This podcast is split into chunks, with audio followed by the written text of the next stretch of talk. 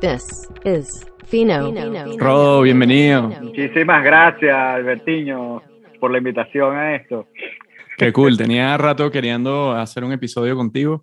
Recientemente hemos estado colaborando, así que eh, también hemos estado hablando de varias cosas del proceso y mm, justo de ahí salió también yo creo la idea de, de, este episodio, ¿no? Sí, de poder ver cómo, cómo hace uno desde New York y México para crear una cosa que además va a tener alcance mundial. Esto me parece increíble. Es parte del proceso ahorita de la forma en que estamos colaborando. Y bueno, para introducir un poco el episodio, quería que te presentaras, háblanos un poquito de, de tu background para las personas que nos están escuchando por primera vez. Ok, bueno, mi nombre es Rodolfo Agrella. eh, yo soy arquitecto de profesión, de título, más bien diría.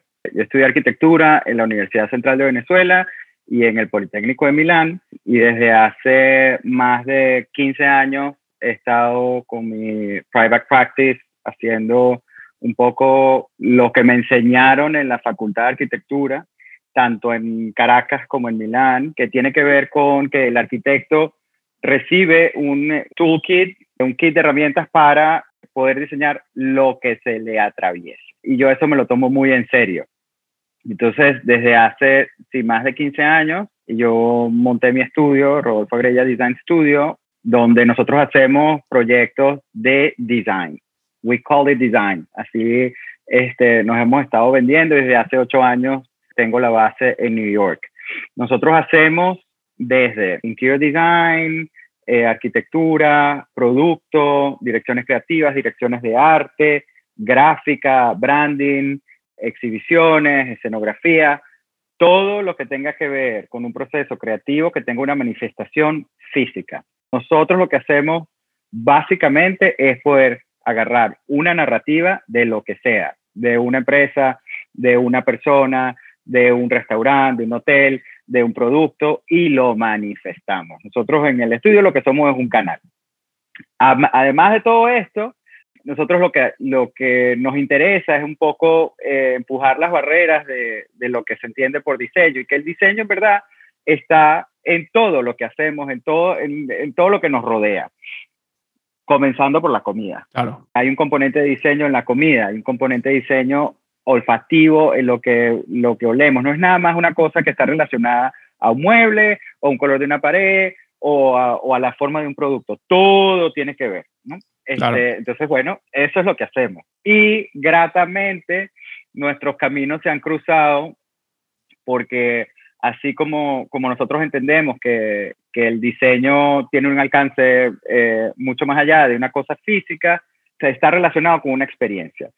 Y esa experiencia tiene, obvio, que ver con un, un tema auditivo. Entonces hemos tenido la fantástica posibilidad, gracias a Dios, de, de poder colaborar y de poder crear piezas interesantísimas para, bien sea para productos, para lanzamientos, para, o recientemente esta colaboración que hicimos que está relacionada como al lanzamiento, digamos, público de mi estudio en New York, donde de repente podemos conversar de esa pieza más tarde, que me parece Sí. como un tripeo. Este, un poco lo que hicimos fue como traducir el espíritu del estudio y de un poco la energía que, que yo siempre le he querido meter a todas las cosas, no nada más no nada más los proyectos, sino también a las relaciones con los clientes, con la gente, con los panas, eh, poder traducir todo eso en, en, una pieza de audio que además tiene que ver con el branding del, del estudio. Entonces, eh, digamos que las reglas empiezan por casa. Claro, así es, así es, 100%. Y hay algo que, eh, conectando un poco con eso, en esa pieza, eh, se usa tu risa, ¿no? Que es un elemento que eh, desde hace tiempo ya hemos hecho, digamos, dos momentos de, de, del branding de tu estudio y hemos hecho las piezas de audio y eh, la risa ha sido como un elemento central y quería que eh, eches un poco el cuento de por qué la risa es un elemento central del de, de, el branding de... Mira, esto ha sido una cosa súper casual, la verdad. Muchas veces las cosas no hay que pensarlas mucho. Uh -huh. Yo, mi risa es muy particular. Y todo aquel, todo aquel que me conoce, lo primero que nota es como ese tema de la risa. Yo siempre ando muerto la risa, pelando los dientes. Para mí es una, es una forma de poder fusionar lo que, lo que hacemos como con, con una buena vibra y con, hay un tema como de disfrute del proyecto que mm, parte además también de la cosa de que somos latinos y de que, de que siempre tiene que haber como un tema de disfrute, que no es jajajaja, que, ah, que, que risa los payasos, no. Es como una cosa que va más relacionada a cuando uno, cuando uno maneja un equipo de muchas personas que tienen muchas características muy distintas, todos como seres humanos nos conectamos a la felicidad. Entonces, yo estoy como agradecido con el universo porque yo tengo una herramienta física que es mi risa, que inmediatamente conecta a la gente como con ese disfrute. Y a través de los años nos hemos dado cuenta de que una persona o un equipo que disfruta de lo que está haciendo, de que, de que trabaja con un, ambiente jovial, jocoso, resulta que es mucho más creativo y genera como un commitment mucho más fuerte con, entre el equipo y con el proyecto. Entonces, para mí eso es vital, ¿no? Hace casi 10 años que hicimos como nuestra primera colaboración para unos platos que lancé eh, estando en Caracas, eh, surgió la idea de poder hacer un audiologo, ¿no? y que ese audiólogo, por algún motivo, estaba relacionado a mi risa. Era como, bueno, ¿por qué no hacemos? Yo no me acuerdo si fuiste tú que propuso eso, la verdad es que en ese no me acuerdo. Este, eh, ¿Por qué no hacemos algo que tenga que ver con tu risa? Y en efecto lo hicimos y fue un tripeo. Ahora, este, con nosotros hicimos como una, un ajuste de la marca para el mercado americano, porque como bien me lo han dicho los, mucha gente con la que he conversado, eh, asesores, gente con la que confío muchísimo, una vez me dijeron, Rodolfo, tú no puedes traer el full mariachi a un americano, no le puedes presentar el full mariachi completo. Este, es mejor ir introduciendo poco a poco los violines, después le metes la guitarra, y hasta que eh, eh, tienes todo el mariachi entero. Cosa que es buenísima porque eso no nada más funciona con el mercado americano, sino con todos los mercados. Uno está acostumbrado en Latinoamérica como unos códigos específicos y uno tiene que estudiar los otros códigos de, las otras, de los otros países para poder comunicar lo que uno quiere. Ahora bien, ¿cómo comunicamos el tema de esta cosa jovial y no sé qué? Pues bueno, a través de la cadencia de la, de la risa mía. Entonces, me pareció genial poder hacer esta, como de construir la risa, agarrar elementos de la risa y generar una, una cosa... Algo con eso, claro. Sí. Es un elemento tan representativo de, de, tu personalidad que creo que es el mejor eh, identificador, ¿no? Bueno, es que es branding. Claro, es el branding, tal un ejercicio de branding. Es recordar. Es un ejercicio de branding. Sí, sí, sí, sí, sí. Algo que se me hizo interesante y que tiene que ver con este tema de, de la risa, que me estabas contando hace poco que estabas en un, en una situación laboral, así en un cuarto donde había mucha tensión, este, había gente como grande de diversas eh, empresas discutiendo un proyecto que ah, estaba enfrentando ciertas dificultades y, y, que la risa fue un elemento como para romper un poco el hielo y creo que esa historia vale la pena compartirla. Sí, estaba como parte de, de los servicios que nosotros prestamos, estábamos en, en, un proyecto que es de un show muy, muy grande y donde yo soy el director creativo del show y estábamos en un meeting con todos los involucrados en el show, estamos hablando que eran más de 15 personas en el meeting, un Zoom. Y eh, fue era un momento muy tenso porque teníamos como muchas variables, había un tema de tiempo con una premura increíble, los recursos estaban como cortos, cada eh, jugador dentro de estos equipos estaba inflexible, eh, a todo lo que proponíamos nos decían que no, y entonces este era ya el meeting número 50 de la versión número 50 del proyecto en menos de un mes, una cosa loquísima. Y entonces estábamos presentando una cosa y me dicen, después de, de, una hora de la presentación, no, mira, eso no lo podemos hacer. O sea, a esa, en ese momento, y eso era una cosa que yo la hice sin pensar. Yo lo que hice fue estortillarme de la risa, porque era absurdo ya. a este punto era una vaina absurda.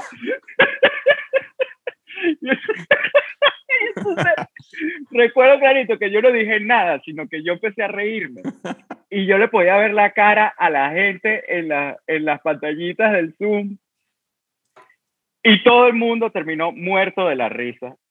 Todo el mundo terminó muerto de la risa. Y, una, y después de eso, una persona que nunca hablaba, que ella siempre estaba ahí como de esas personas que nunca prende la cámara en el Zoom, ¿sabes? Siempre hay alguien.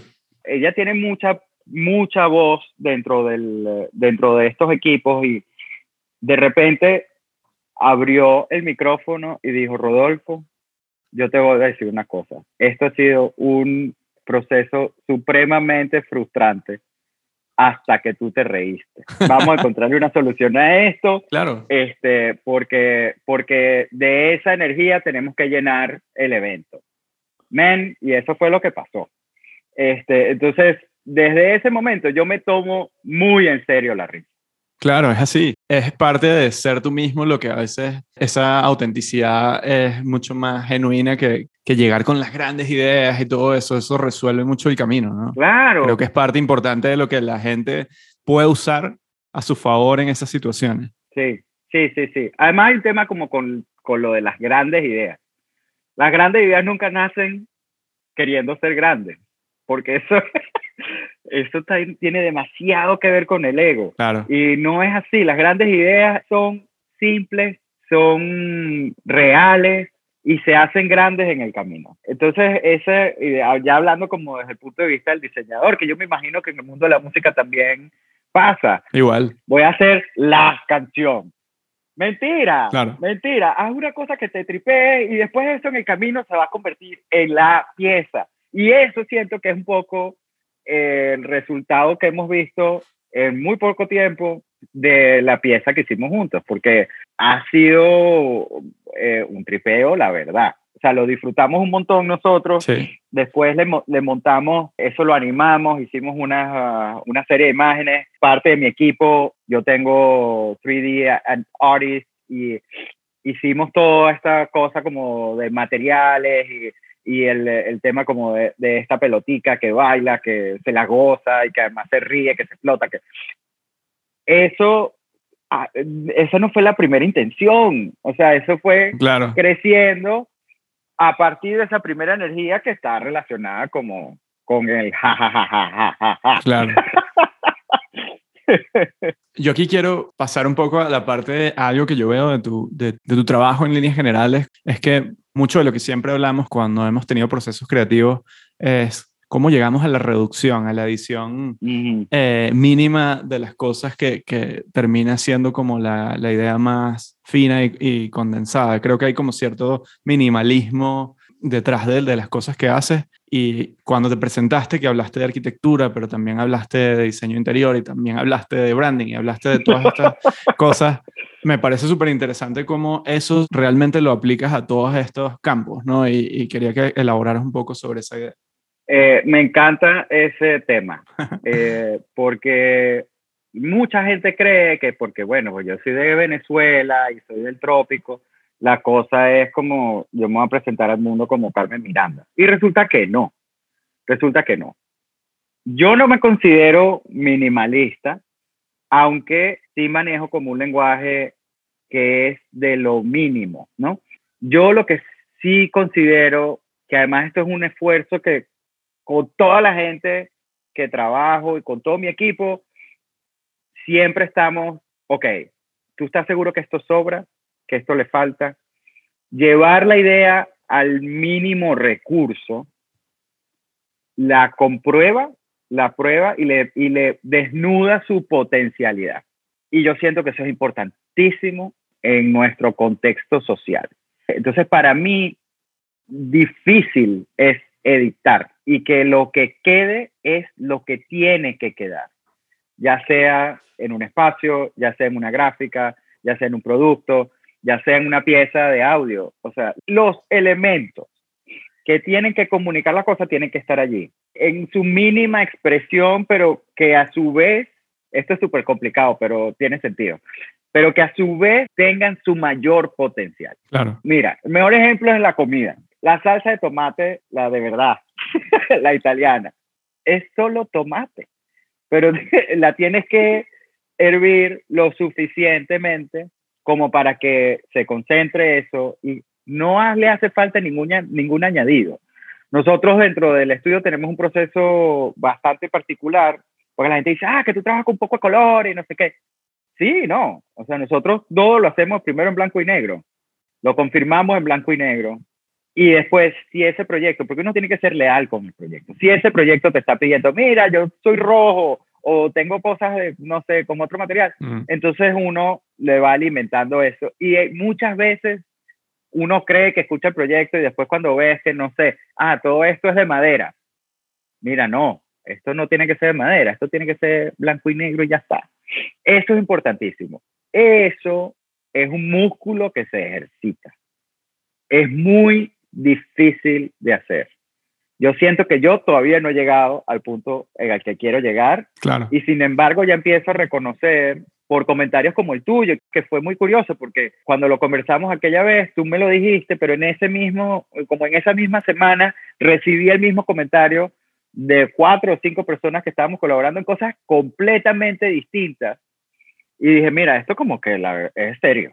Este, de nuevo, yo lo hago como porque siento que, que, ese es el criterio. Además, hay otra cosa, sin ánimos así de darme golpe de pecho. Cuando uno está entrenado en, eh, profesionalmente en Venezuela y en Italia, donde hay una divergencia increíble de, de productos. O sea, por ejemplo, en Venezuela, en el momento en el que yo estaba, no se conseguía nada. Mm. Y tú tenías que darle la vuelta a las cosas para poder generar un proyecto de altura. Cuando llego a los Estados Unidos, que sucede completamente lo opuesto, donde tienes al alcance todo, todo lo que te dé la gana, de la forma que te dé la gana, como quieras, y te das cuenta cuando empiezas a estudiar un poquito, bueno, ¿qué es lo que está haciendo la gente aquí? Hay una falta de criterio porque la gente se queda abrumada. Entonces, con más razón, vamos a usar el único material. De hecho, parte, parte de mi lógica para los proyectos de interiorismo, que en principio la, la gente que trabaja conmigo se queda así como, bueno, Rodolfo, pero te pongas intenso. Usamos dos materiales nada más. O sea, la menor cantidad de material y darle la vuelta invéntate cómo le vamos a dar la vuelta a esto para poderlo usar en piso, en pared, techo, no sé qué, y que no se vea repetitivo. O sea, es en sí un trabajo de diseño y de creatividad. Claro. Sí, es como, como de nuevo tratar de empujar un poquito. Esto también está alineado un poco al, a que cuando uno usa menos materiales o menos recursos, el gasto es menor, el, eh, la huella de carbono es menor y la poca gente habla de esto eh, dentro del mundo del diseño. Entonces, bueno, es que eso hay que pensarlo.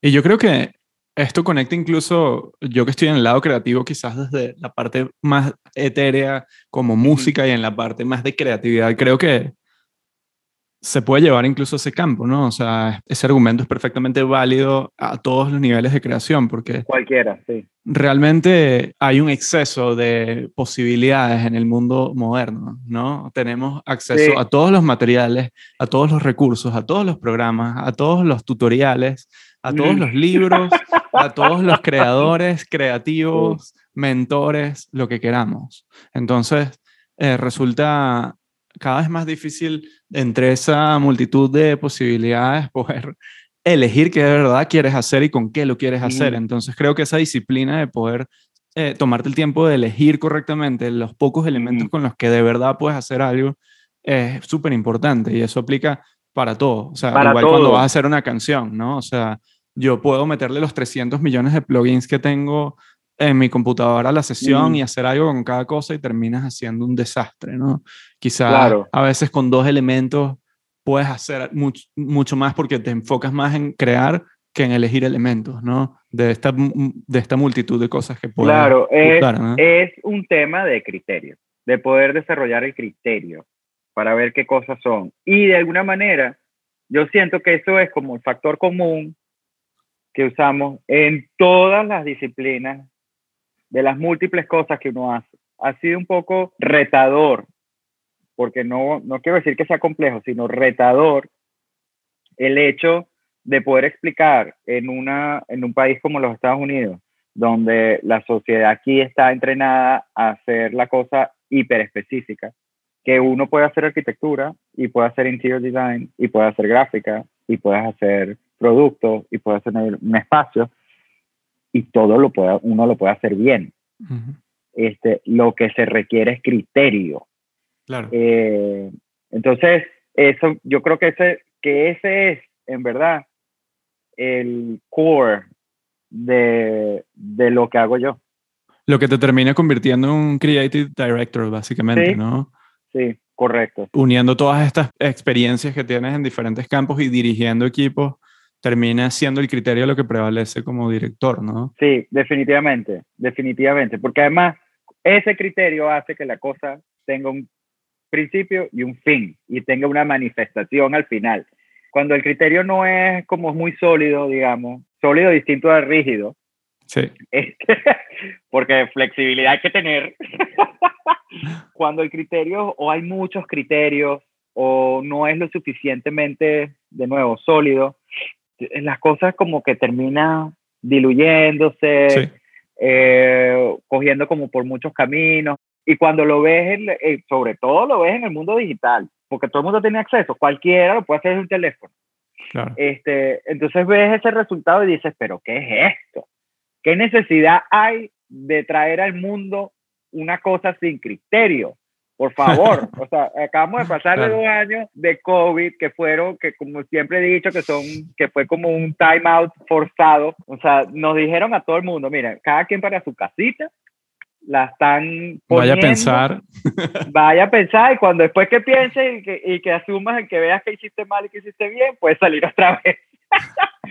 Entonces, a estas alturas, después de haber pasado por este filtro, para mí es inaceptable seguir viendo cosas sin criterio. Claro. Este, o por lo menos, ojo, que el criterio del otro no tiene por qué coincidir con el mío. Fantástico, amo la diversidad, mientras más diverso mejor.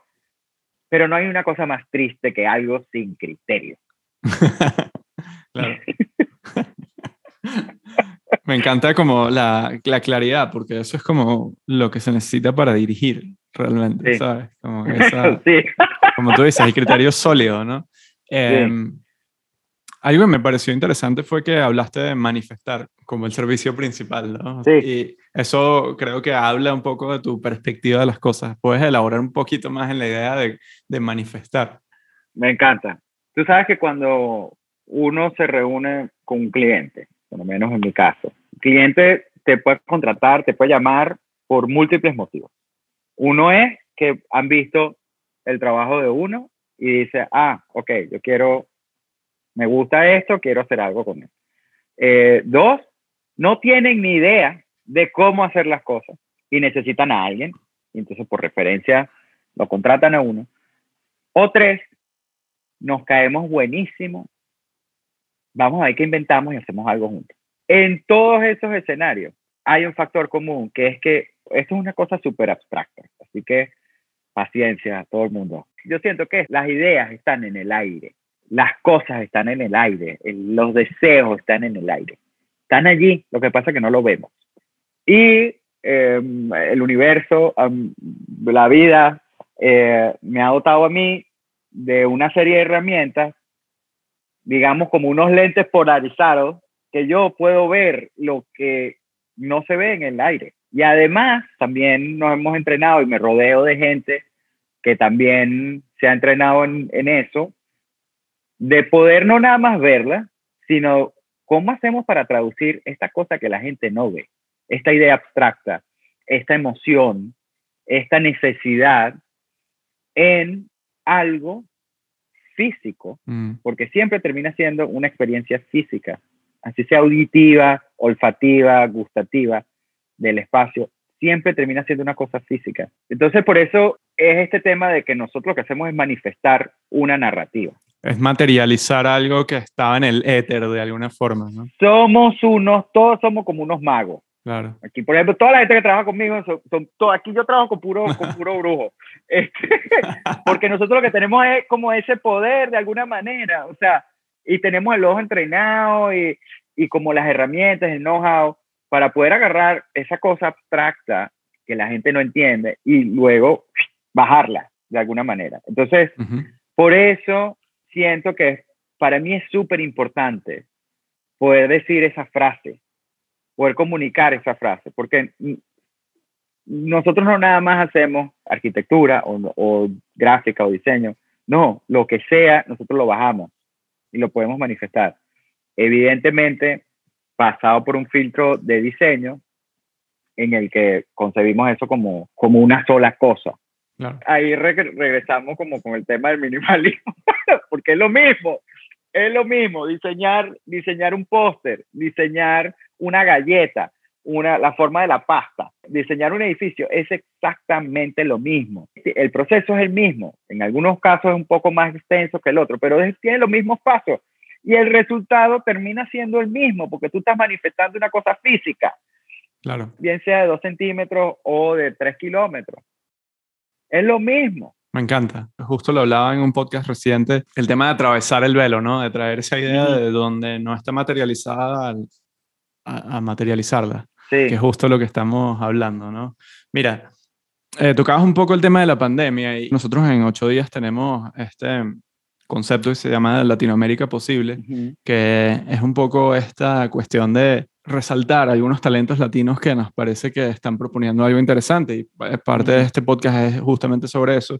Y mm, justo a finales del año pasado, eh, WeTransfer con el proyecto este que tienen que se llama WePresent, eh, sacaron un paper en el cual hablaban de cómo los creadores y creativos latinex, latinos y em, asiáticos y algunos mercados emergentes son como la nueva ola, ¿no? Y parte de lo que decía este paper es que en momentos como este, donde todo se cae, donde todo se, se dificulta, la gente que tiene la frescura y la capacidad de trascender y, de hacer cosas con nada, porque así fuimos entrenados y porque, ¿sabes? Esa fue como nuestra, nuestra formación, fue trascender obstáculos constantemente. Exacto, eh, exacto. Tienen una, una capacidad más desarrollada de poder materializar proyectos cuando las cosas son inciertas, ¿no? Correcto. Y creo que es algo muy cool, ¿no? Porque, o sea, creo que cualquier latinoamericano se puede identificar con eso.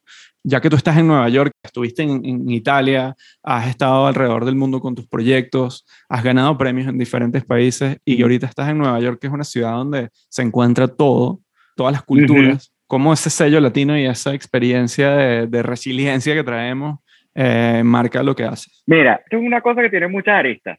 Dijiste una palabra que es crucial, que es resiliencia. Nosotros como latinos, como creadores latinos, estamos entrenados, sin querer queriendo, a ser resilientes. Porque como sea, nosotros sabemos que la, cosa va a suceder y que todo va a estar bien y que la única forma es seguirle echando pichón. Entonces, cuando nos enfrentamos a una adversidad, ya uno viene impregnado como de esa energía. Entonces, lo peor que puede pasar es que no pase. Eso nos convierte de alguna manera como creadores un poco, sí, como atrevidos vamos a hacerlo, vamos a hacerlo. ¿Por qué? ¿Qué pasa? Que si no lo hacemos no pasa nada. Entonces yo prefiero hacer algo, lanzarlo y proponer a quedarme callado porque no sabemos cuándo tenemos incerteza del futuro y no sabemos cómo, no vale, para nada. O sea, de peores cosas uno ha pasado y ha salido ileso.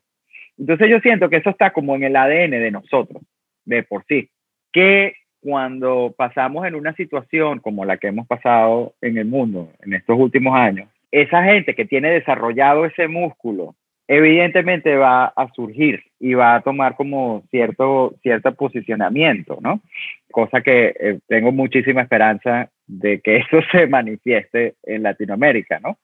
Eh, o a través de los latinoamericanos. No necesariamente tiene por qué suceder en Latinoamérica, por todo el contexto social y político. Pero sí siento que hay, más allá del tema de que, bueno, que sí, que estamos entrenados, no sé qué, con todo este tema de la digitalización de todo, ya la, la, barrera de, ah, mira, no puedo, no puedo mostrar nada en New York porque vivo en no sé, en Ciudad de México, porque vivo, no sé, donde sea, en Chile, vivo en Perú o estoy en Bolivia. No, ya eso es posible, lo puedes mostrar, puede ser parte de eso.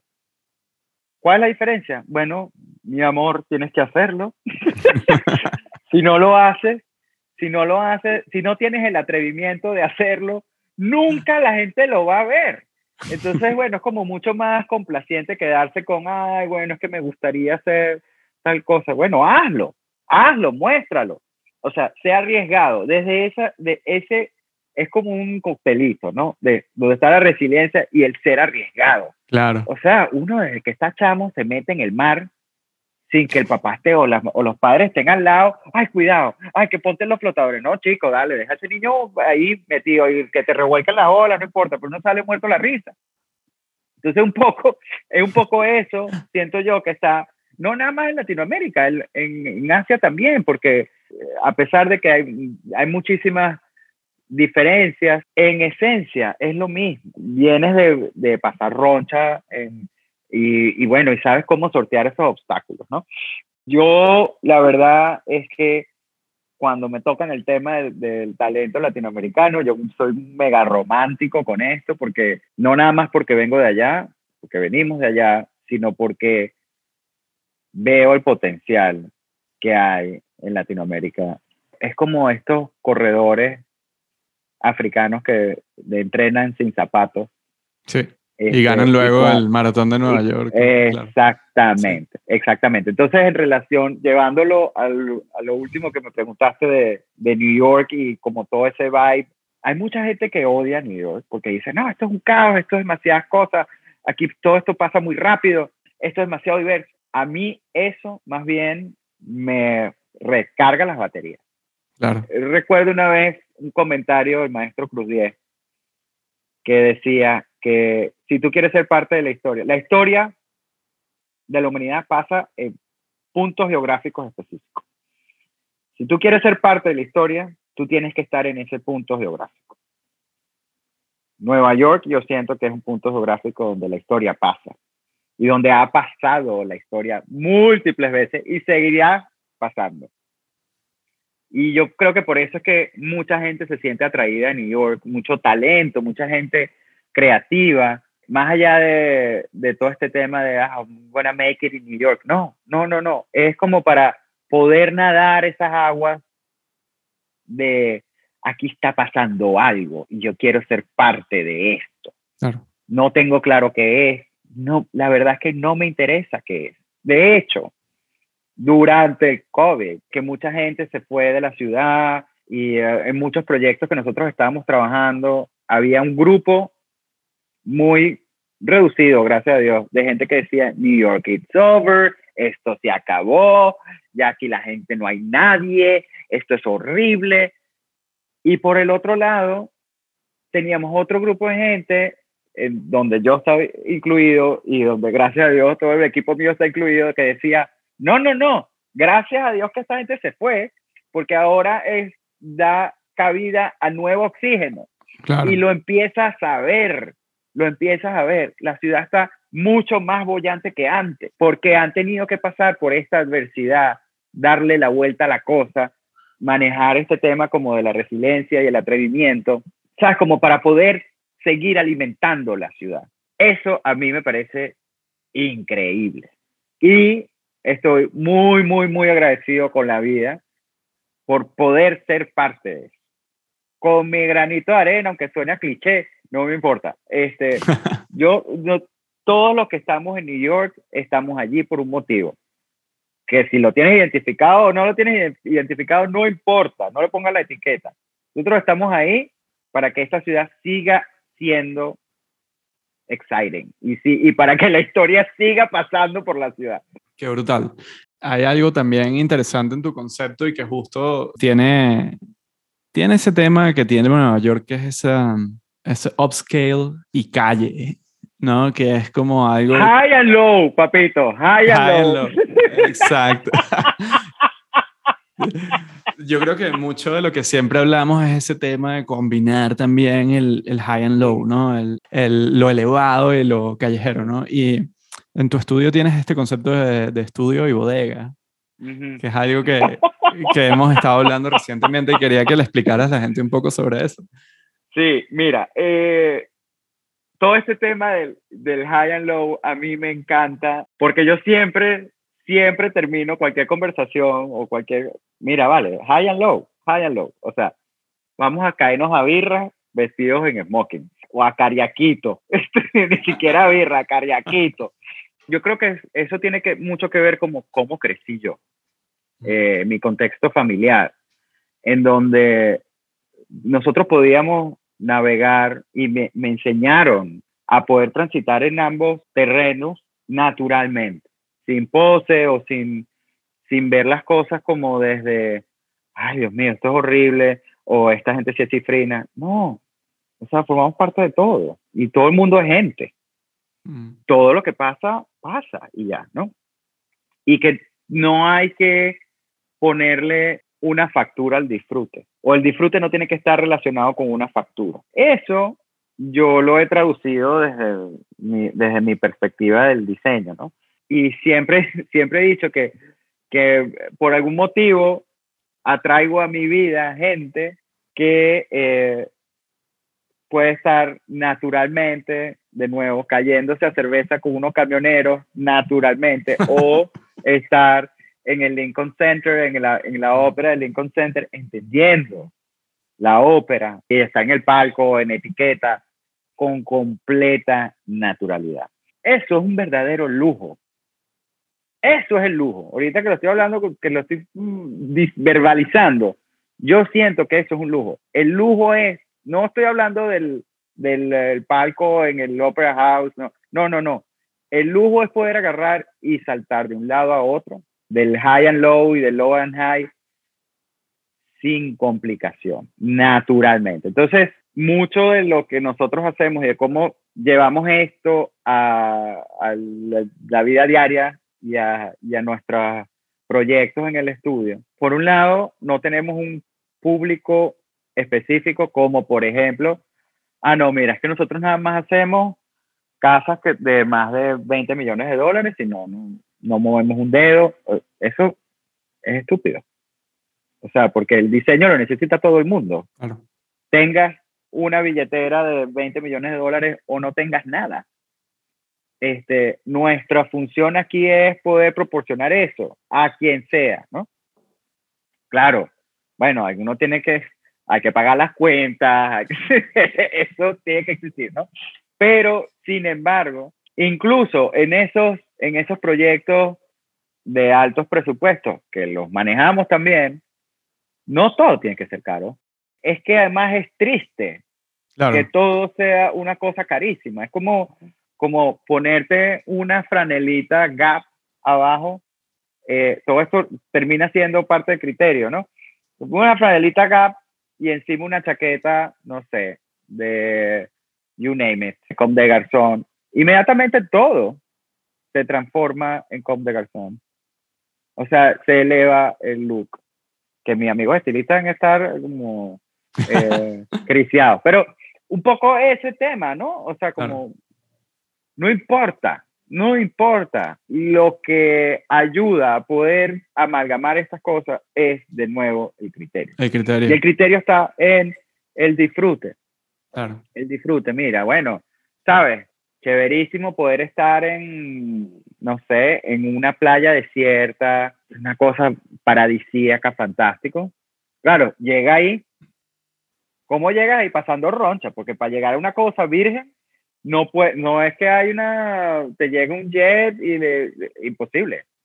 No es así. Entonces tienes que, de alguna manera... Eh, Transitar el mundo con todos correcto, matices. correcto, correcto. Y además es muy peligroso. Y ahí es donde yo refuerzo la idea de que es un lujo poder andar de un, en, en ambos polos, digamos. Ese ping-pong a uno constantemente lo deja como en check ¿no? O sea, hay un balance entre ambas cosas que, que es, que, se, que en, en transitar ambas cosas. Es sano, ¿no? Es súper sano, es súper sano, es muy triste y muy peligroso quedarse en alguno de estos puntos. Y además esto, eh, astrológicamente, momento mi astral, eh, bueno, yo soy Libra, y la imagen es la balanza, entonces es poder balancear ambas cosas y ser un puente entre ambas cosas. Parece genial. ¿Y por qué no hacer ese puente a través de, bueno, de lo que conozco, del talento que me han dado, que es el tema del diseño. Entonces, que eh, como estilo de vida me encanta el concepto del high and low y lo aplico además. Genial.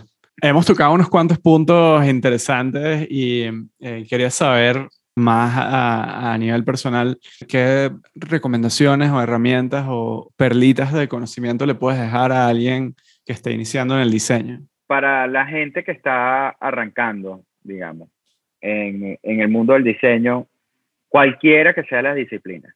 Lo primero, bueno, que además eso no te lo dicen nunca en la academia, solo los profesores buenos te lo dicen, eso tengo que reformularlo.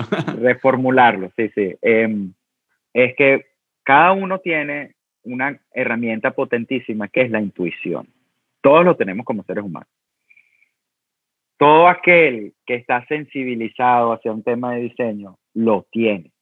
Entonces, lo primordial para la gente que está arrancando es empezar a escuchar la intuición y seguirla. Eso, de nuevo, eso es como un músculo que se entrena. Tú no puedes llegar a un gimnasio pretendiendo que tú vas a subir una pesa de 200 kilos de una porque te va a fracturar. Este, poquito a poco empieza con unas mancuernitas de 10. Entonces, poco a poco, ejercitar la intuición es crucial. Eh, a medida que vayan avanzando en la carrera, en los estudios o profundizando en cualquier tema, esa intuición se va a ir haciendo mucho más grande, mucho más evidente, mucho más clara, mucho más fina, al punto de láser, y uno lo que tiene que hacer es guiarse por eso. Eso por un lado.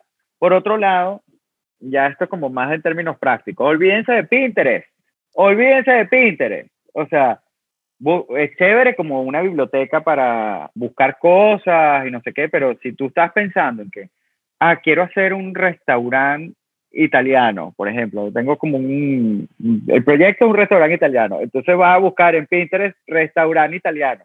No, porque ya te, lo, te van a dar una, una versión sugestionada de otra cosa que otra, otra persona pensó. Entonces básicamente tú lo que vas a hacer es regurgitar la idea de otro. No, no, no, no. O sea, olvídense de eso. Esto es una herramienta con doble filo. Muchas veces sí es importante tener como, mira, bueno, aquí está, ya lo hicieron, alguien lo confirmó, pero no usar, no usar esa herramienta como el, primer sitio de investigación. Y luego, la tercera, y no por última, menos importante, es, así como, como hay que escuchar y hay que desarrollar el músculo de la intuición, lo que hay que escuchar, crear, mantener y ejercitar es el criterio. Cada quien tiene que construir su propio criterio y no copiarse el criterio de otro. Como ejercicios educacionales, copiar el criterio de otro para entender cuál es el, pensamiento que está detrás es fantástico. Eso no debería suceder fuera de, la, de los muros de la academia. Precisamente la academia lo que hace es tratar de, de ayudarte a construir tu criterio, ¿no? Incluso, ojo, no tiene por qué pasar por la academia, tú puedes ser autodidacta, sin embargo necesitas un criterio. Entonces, el tema del criterio es importantísimo. Señoras y señores, ese fue Rodolfo Agrella. Así que nos vamos. Fino.